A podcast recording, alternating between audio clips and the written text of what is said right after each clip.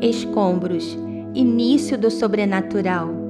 Sou eu que confirmo a palavra proclamada pelo meu servo e cumpro a profecia dos meus mensageiros, que digo de Jerusalém, ela será habitada, e sobre as cidades de Judá, elas serão construídas, e quanto às suas ruínas, eu mesmo as restaurarei. Isaías 44, 26. Os escombros definem o fim de uma história, definem o término de um destino, de uma construção que talvez estivesse de pé há anos. Olhar para um cenário desses é dizer: acabou, não existe mais esperança. Porém, aquilo que cremos contraria nossas expectativas humanas, nossos diagnósticos temporais e nossas conclusões visuais.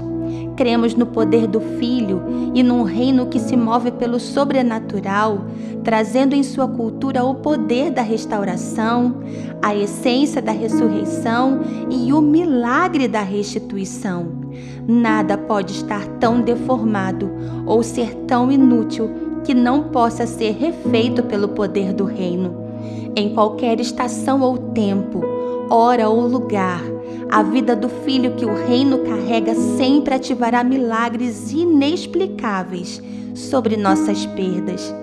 Existe esperança e sempre será possível transformar seus escombros em memoriais e seus entulhos em altares. Então, o que foi destruído será conhecido pela permanência de seus muros. O que ficou caído pela solidez de suas portas e o que morreu pelos cantos de celebração de uma nova história. Escombros não anunciam o poder do fim, anunciam o início do sobrenatural. Então, levante seu clamor, atraia o favor do reino, e os cacos das tuas cidades darão lugar aos rebentos de uma planta nova e às sementes de uma nova história.